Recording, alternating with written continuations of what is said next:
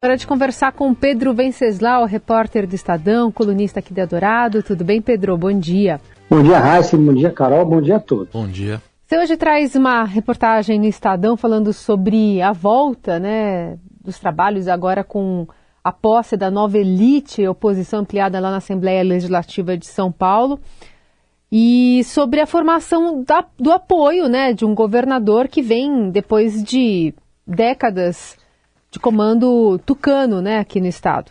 Pois é, essa legislatura que vai ser mais curta, porque foi aprovada em 2019 uma mudança, um ajuste.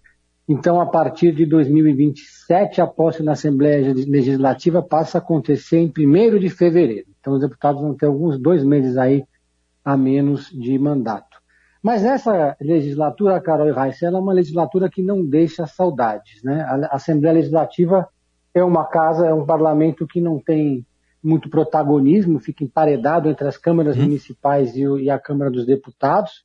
E nessa legislatura atual, que termina hoje, só vimos é, só, é, notícias negativas em relação à Assembleia. Foi um mandato marcado por assédio, homofobia, agressão física, injúria racial.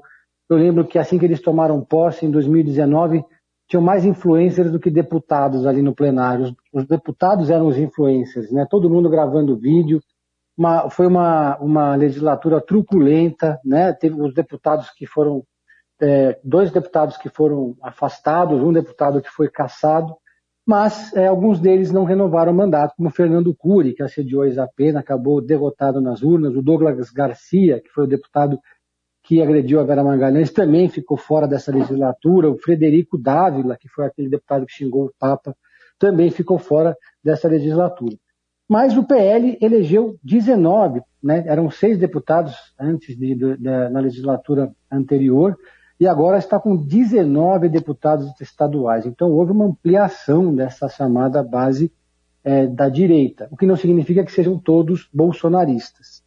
A tropa de choque que toma bolsonarista dessa nova legislatura é comandada por três deputados. Né? O Tomé Abduch, que foi líder desses movimentos de rua contra Dilma Rousseff, o Bruno Zambelli, que é irmão da deputada estadual Carla Zambelli, e o Gil Diniz, conhecido como Carteiro Reaça, que são os três deputados que mais pressionam essa bancada do PL para ser é, uma para adotar uma agenda mais conservadora e de costumes. Já existe um acerto hoje, depois da posse dos deputados, vai ser eleito presidente da casa o deputado André do Prado, que é do PL, que tem a maior bancada, mas ele não é considerado um deputado da ala radical ideológica do bolsonarismo. Ele é considerado um deputado moderado do PL, uma escolha que foi muito elogiada, uma escolha do Tarcísio, na verdade, porque sempre o governador tem muita influência nessa decisão, é, porque mostrou que não há um alinhamento do governador com essa ala mais ideológica, mas que eles vão pressionar, eles vão pressionar. Por outro lado, também, o contraditório, né, essa é uma legislatura com mais mulheres, mais negros e mais jovens. Também houve um crescimento da oposição, o PT pulou de 10 para 18 deputados estaduais que vão tomar posse hoje, e o PSDB, que comandou a Assembleia Legislativa praticamente durante todos os, outros, os últimos 28 anos, foi sempre a maior bancada da casa nessa era tucana, mingou né, de 22 deputados estaduais para apenas nove deputados uhum. estaduais. Então, uma nova, uma nova geração que assume hoje.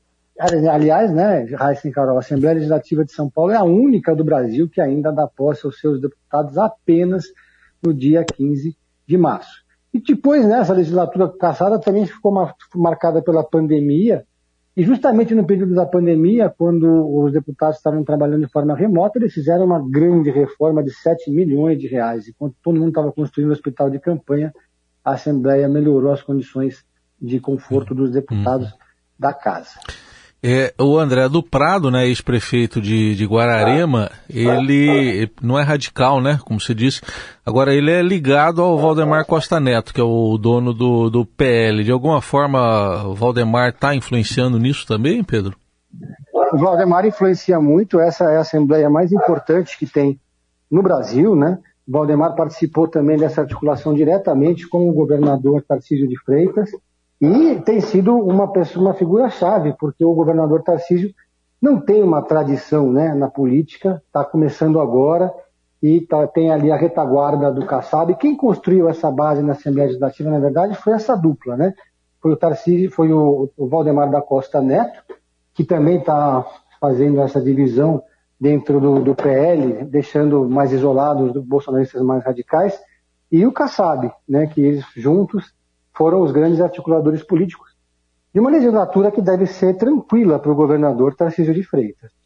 É interessante, na reportagem você, você ouve o cientista político Marco Antônio Teixeira, da GV, dizendo que os deputados estaduais da direita mais, radica, mais radicalizada enxergam em Tarcísio né, um líder que encarna os valores do bolsonarismo, mesmo sem Bolsonaro. E, e foi interessante ontem a gente ver o Torcísio em ação, martelando lá na B3. Depois depois do leilão do, do, rodo, do Rodoanel, né? Do, do, do Rodoanel, como diria o, o Alckmin fala Rodoanel.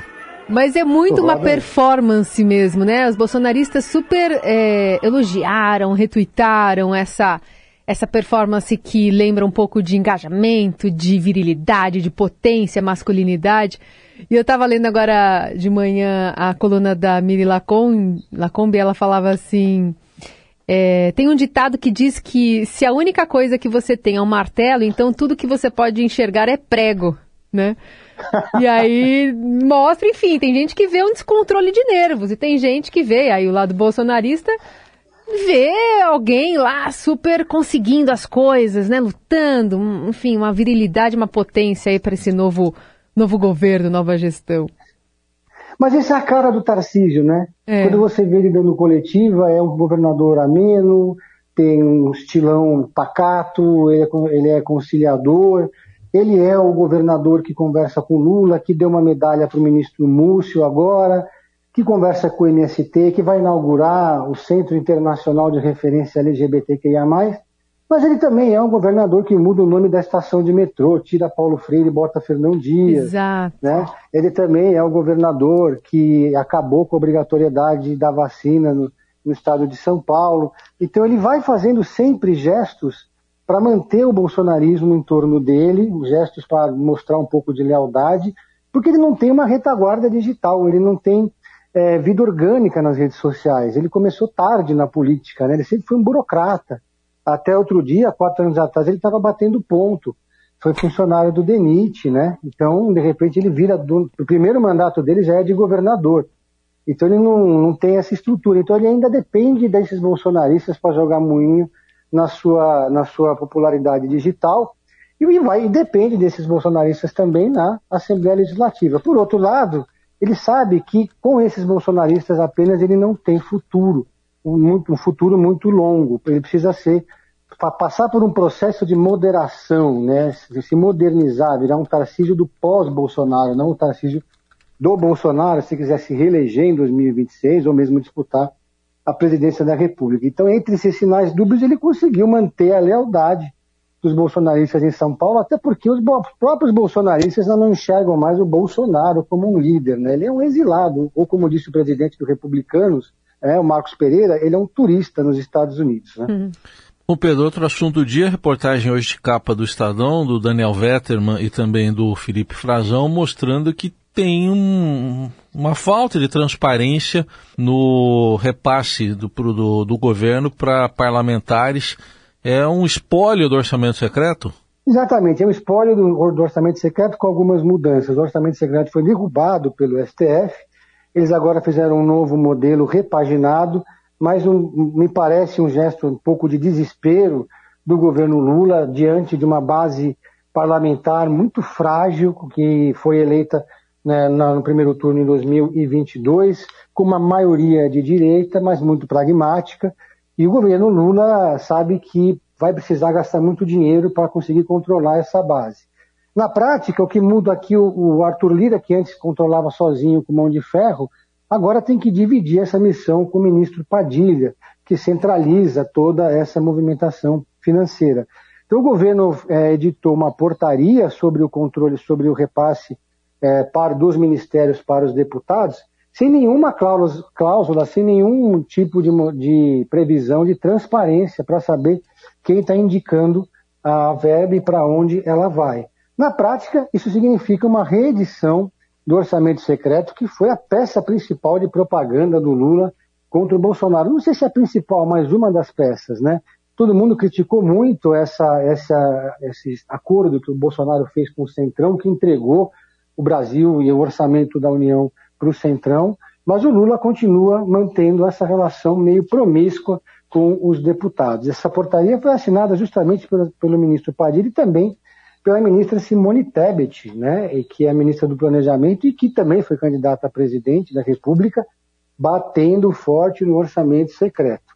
A reportagem do Estadão, né, do Daniel, uma reportagem do Daniel é, Vetterman, era, eles tentaram entrar em contato, sabe, entrar em contato com o ministro Padilha, mas eles enrolaram, não deram uma resposta satisfatória, diz que ainda não está valendo essa portaria e que quem sabe lá na frente eles apresentam algum mecanismo de controle ou de transparência para essa divisão da, do, do, do espólio do orçamento secreto. São mais de 100 bilhões de reais. Só o, o Ministério da Integração, por exemplo, vai ter 2 bilhões para distribuir tratores, só que na gestão Lula. Então, o que a gente vai ver provavelmente é uma repetição das, dos casos de desvio de, de finalidade do orçamento secreto para outros tipos de obra nessa legislatura, Raíssa e Carol.